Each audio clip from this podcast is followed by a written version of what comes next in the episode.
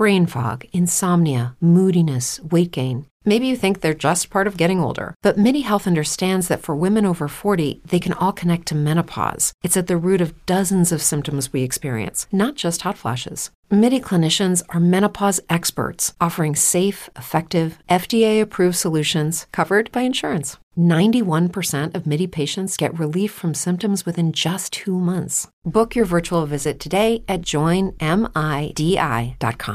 As a new Western Union customer, you can enjoy a $0 transfer fee on your first international online money transfer. Send money to your family and friends back home the fast, easy, and reliable way. Visit westernunion.com or download our app today to get started, and your first transfer fee is on us. FX gains apply, not available for credit cards and transfers to Cuba. Services offered by Western Union Financial Services Inc. and MLS 906983 or Western Union International Services LLC and MLS 906985.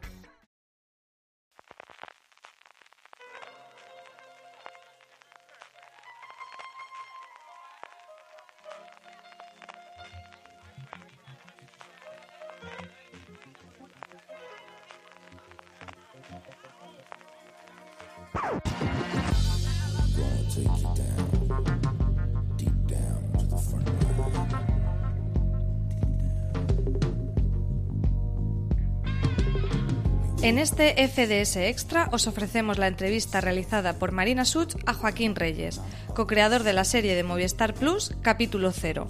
La entrevista tuvo lugar el pasado 6 de septiembre en el Festival de Vitoria. Esperamos que os guste. Primero te quería preguntar cómo queríais. Bueno, yo estuve hablando con Ernesto Sevilla hace tiempo, cuando el aniversario de la Chanante, y sí que dijo que teníais un proyecto de ficción en Sí. tus manos, que estabais desarrollando, pero que bueno, que queríais hacer ficción. Sí. Que no queríais volver a los sketches normales. ¿no? Claro, claro.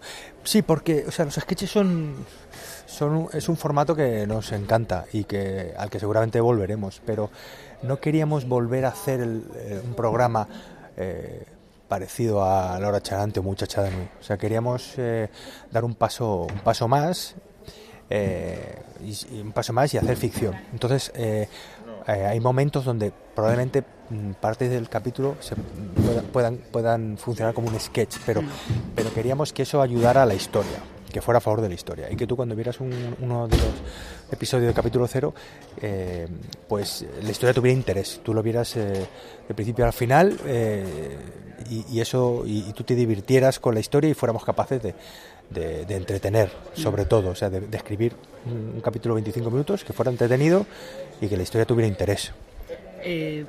¿Tenéis algún enlace de unión? Porque bueno, en el primero sale este extraterrestre, Sí. que luego aparece, supongo Sí. que aparecerá luego en el de Star Trek. Sí, sí, sí. Y aquí el- un, un guiño que hicimos a nuestra trayectoria pasada es, son estos personajes que aparecieron ya en Muchachada Nui, eran los tertulianos, y, y en Retorno a Lilliford. Entonces queríamos rescatarlos para que, para que vivieran esta aventura, ¿no? Esta aventura donde se cuenta el origen de un programa eh, destinado al fracaso como es Tertulianos y al final esos tertulianos eh, terminan viviendo una aventura muy grande. Eso es una constante en los capítulos de, capítulo cero. Los, se empieza parodiando un género mm, a veces más reconocible como puede ser un- una, serie de policías o, una serie de cirujanos, ¿no? Y de repente pasa algo en el tercer acto normalmente que hace que cambie. Que los personajes estén en otro escenario distinto. A veces es un cambio incluso de código, de, de- de- de- realmente hay un cambio de, de- de tono, del código.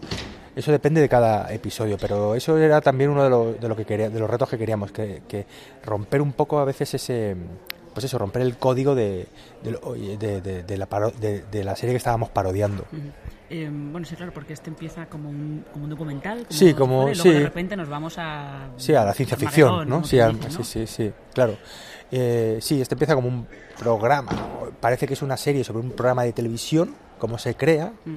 y de repente luego pasa algo que, que hace que los personajes estén en otro contexto, en otro escenario. Eh, ¿Cómo habéis elegido los géneros que queríais parodiar? Mira, hicimos como un, un brainstorming, empezamos a, a hablar de series. A veces, no, a veces incluso hablábamos de series en concreto, ¿no? Porque, por ejemplo, si tú hablas de una serie de, de misterio, pues, pues de repente Jessica Fletcher es como un, un ejemplo muy claro. Entonces, eh, pues Y, y nos gustaba mucho, por ejemplo, eso de que Jessica Fletcher, donde iba, había un muerto. Eh, pero, por ejemplo, pues la serie de cirujano nos gusta mucho, la serie de médicos hay muchísimas. Las series eh, donde los dos policías están investigando un- un- a los crímenes de un psicópata, de un asesino en serie, como puede ser últimamente True Detective, pero también no nos, no nos cerramos a series, sino también pensamos en películas, en Seven a veces también para, para, para escribir el- la parodia. Eh, también hay la ciencia ficción, Star Trek, la ciencia ficción de los 60 que es preciosa, ¿no? Y entonces Star Trek también tiene su, su parodia. Eh, y empezamos como a, a- a apuntar, a apuntar series que queríamos parodiar o géneros. Y, y bueno, eh, así fue como elegimos los primeros cinco y, y la verdad es que nos quedaron, nos quedaron algunos por, por parodiar. Para la segunda temporada. Sí, yo creo que sí. A ver, a ver si, ¿has visto el capítulo? Sí. ¿Te ha gustado? Ya me he reído mucho. Qué bien. me ha gustado mucho, sí.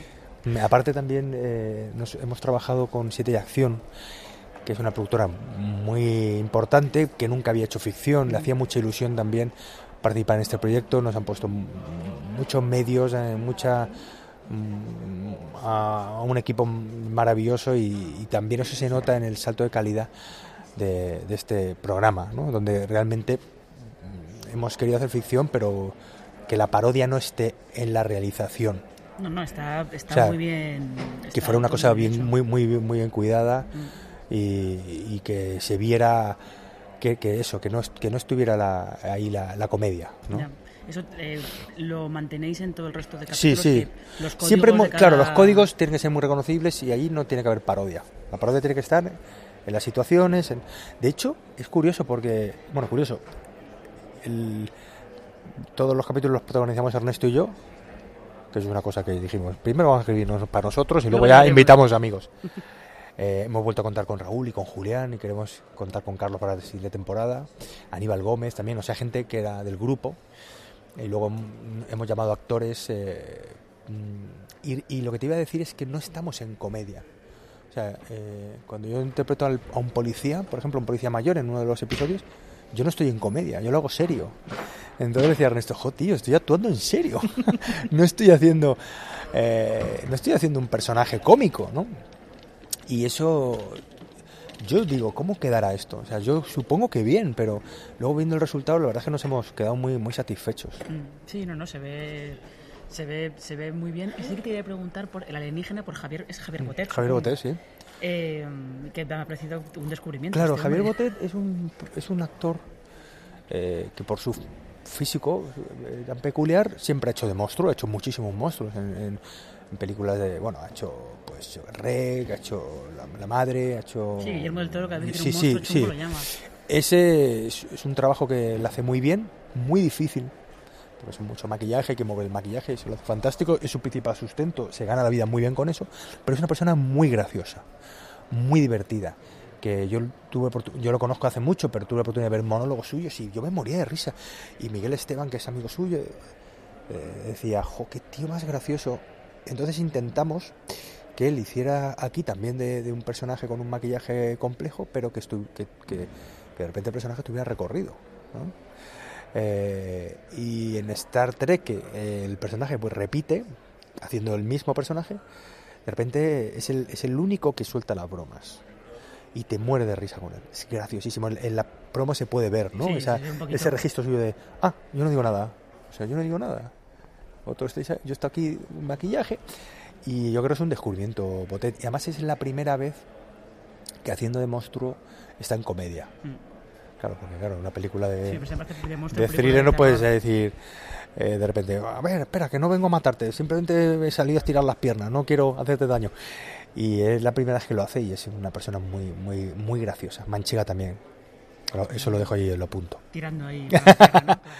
Eh, ¿Y cómo habéis elegido los, a los, la gente para que haga los cameos? ¿Habéis tenido Bueno, gente ya en mente? Porque bueno, el Gran Wyoming da mucho el tipo de Sí, claro. Este... Hemos querido contar con actores eh, y gente sobre todo con la que nos apetecía trabajar. Eh, nos han quedado muchos por, por, por llamar, espero que en la siguiente temporada si hay podamos eh, contar con... Pero eh, sobre todo buscamos, o sea que, que es- rodea- estar rodeados de buenos actores, ya que Ernesto y yo no somos bastante maletes, queríamos que, que estar rodeado de, de- de buenos actores por lo que te decía antes, para que no, no estuviera la comedia en, en las interpretaciones, sino que estuvieran en las situaciones. Eh, la última, esto son es una curiosidad mía.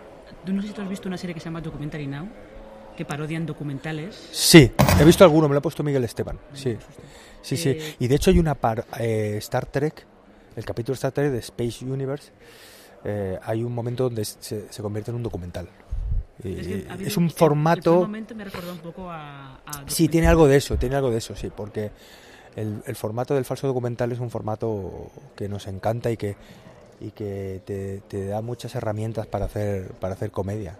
Por ejemplo, el- eh, hay una película que a mí me encanta que es eh, en- Entre las sombras, ¿no? Este documental sobre vampiros, lo que hacemos en las sombras. Esa película, cuando la vi, me, me hizo la cabeza chimpuflas. Mm, sí, sí, Es un peliculón.